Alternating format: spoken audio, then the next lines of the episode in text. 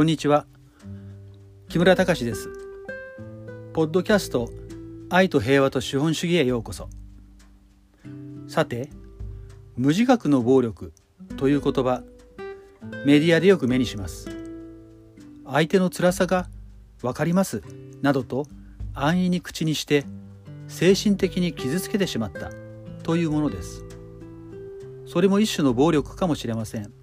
しかし実は多くの人はもっと物理的で直接的な暴力に無自覚なまま加担しているんです。今回はこのテーマについてお話しします。ある女性エッセイストの方がウェブでこんな文章を書いていました。以前自分が少し話しただけのトランスジェンダー男性に安易に「その生きづらさ分かります」と言って「いやあなたには分からない」と言われたという話です。その時にはなんでそんなに頭ごなしに否定するのだろうと心外に思ったそうですが後になって浅はかだったと反省したそうです。自分の一方的な「分かります」の暴力性に全く無自覚だったとそう書いています。確かにこのエッセイストの方が言うように精神的な暴力も暴力の一種かもしれません。でも多くの人は実はもっと物理的なむき出しの暴力に無意識のうちに加担してるんです。それは何でしょうか？アメリカの自由主義的な教育団体の創設者で作家のレナード・リードという人が書いた文章を参考に説明しましょ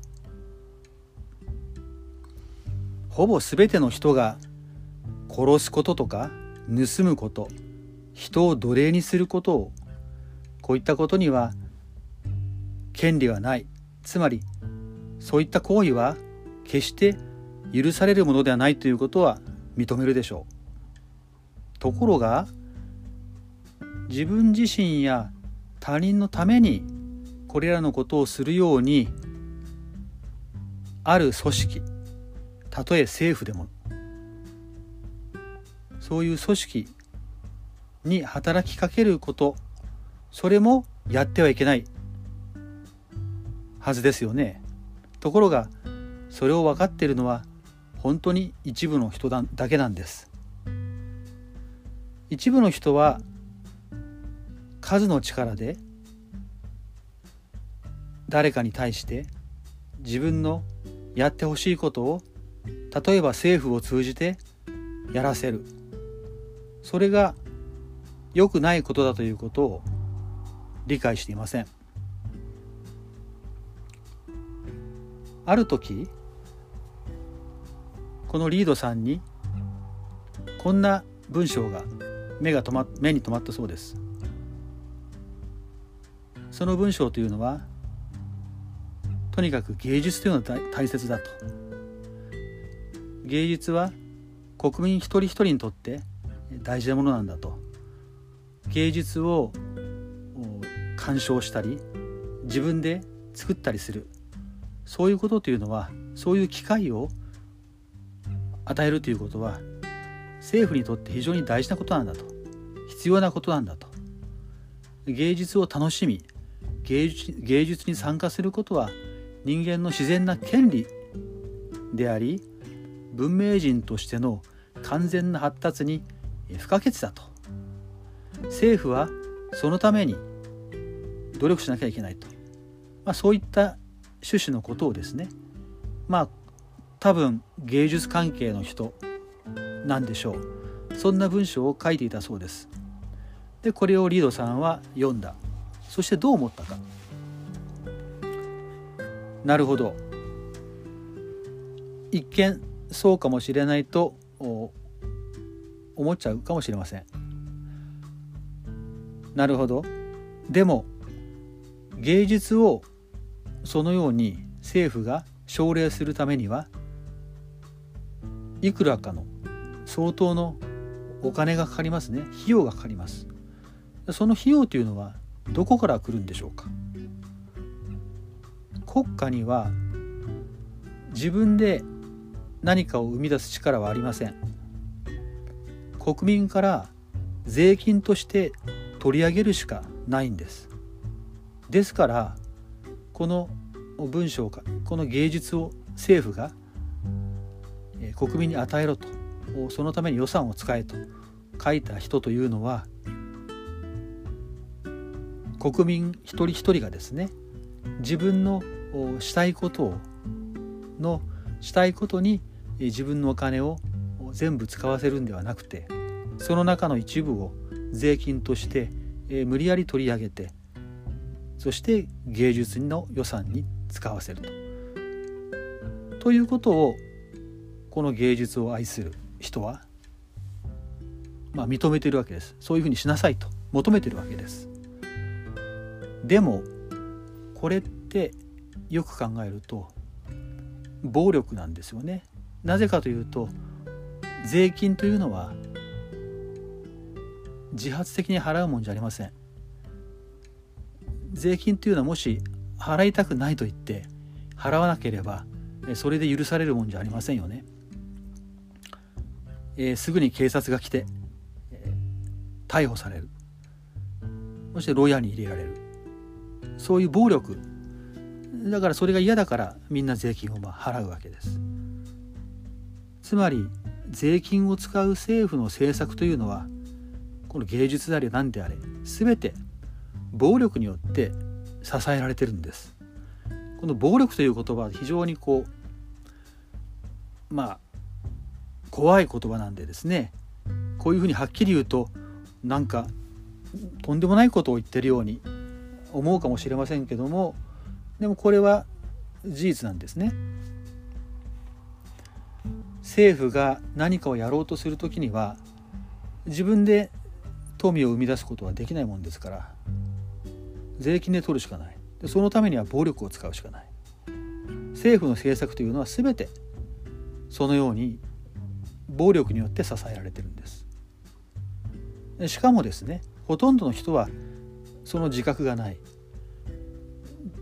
自分が自分のためになるような政策を政府にやってほしいそう求めるということはそれは他の人から税金でお金を取ってほしい暴力でお金を取り上げてほしいそういうふうに言うのと同じなんですね。これこそ無自覚の暴力なんですよ。人に心ない言葉を言って傷つける。精神的に傷つける。それ以上の本当の暴力。物理的な。警察がやってきて捕まえられて。殴られるかもしれない。まさに暴力なわけです。ところがこの暴力については誰もほとんどメディアでは話題にしませんね。今芸術の例を出しましたけれども他にもたくさんありますね。えー、例えば、まあ、福祉に使ってほしい。それから何か災害があったらそのために使ってほしい。病気とか事故とか高齢に備えた保険を作ってほしい、まあ、いろんな事業事業活動に対する融資有利な融資ですね。低い金利で融資をしてほしいとか。あとそうですね。例えば宇宙宇宙開発。宇宙に人を送り込むとかですね。ものすごいお金をかけて。まあそういったことがあります。それ以外にもまだあります。もっとその身近なことというか経済活動に近いこと。例えばいろんなその農産物ですね。農産物穀物とか。これもですねあの政府がいろいろ規制をしています。あまりたくさん米を作っちゃいけないとかですね。いろんな規制があるんですね。だから自由に自分の育てたいと思った穀物を育てることができないとかそれから自分がこういうビジネスを立ち上げようと思ってもそれが規制されているとか免許がないとできないとかいう場合はできません。それから自分たちが何かのサービスを売ろうとする時に、まあ、それも規制されていると。例えば交通ですね。電車の運賃とかバスの運賃とかそういったものはタクシーもですね。これもある程度値段がこう決まってますんで自由にできない。とかですね、えー、あと日本ではまあ民営化一応されましたけど郵便。アメリカなんかではまだ公営なんですよね。これも自由にできないとか、まあ、いろんな制限があるわけです。よく考えると。で実はこれらの政府の制限政策というのは全て暴力によって支えられてるわけです。何かをするためにお金が必要だからそれは税金で取んなきゃいけない。何かその規制に違反した人がいたらその人を捕まえて牢屋に入れるとかそれもコストがかかりますよね。そういうコストをかけてで暴力を使って、まあ、言うことを聞かせるとでこんないろんなですね政策というのはそれぞれで得をする人たちというのがいてでそれぞれの人が政府にこういう政策やってくださいとお願いしますと、まあ、陳情に行ったりするわけです。これはさっき言ったように暴力を使って自分の思うような政策をやってくださいと言ってるのと同じなわけです。知らず知らずのうちに暴力を肯定してるんですね。さあこういうふうにですね、えー、実は私たちの社会には暴力が溢れてるんですね。でメディアはそういう精神的な暴力差別とかですねに関しては非常に敏感です。でしばしば取り上げて、まあ、批判します。それから外国の政府が戦争という暴力を振るうことに対しても非難します。まあ今のロシアのウクライナ侵攻みたいな時ですね。でも自国の政府が暴力によって政策を行うそれを多くの人が求めるそれについては決して触れないし批判もしない戦争とかですねそういったことよりもよっぽど日常的に日々起こってるわけです。そういう暴力というのは。だから本当に暴力に反対するのならそのたまに起こった戦争とかそれからまあ精神的な暴力について問題にするのも別に悪くはないでしょう。でも本当に暴力に反対するんだったら本当のむき出しの暴力物理的な暴力それが無自覚のうちに要求され実行されているっていうことについてもっと問題にして批判しなきゃいけないはずですね。無自覚の暴力という言葉を聞くときに私はこういうことを思います。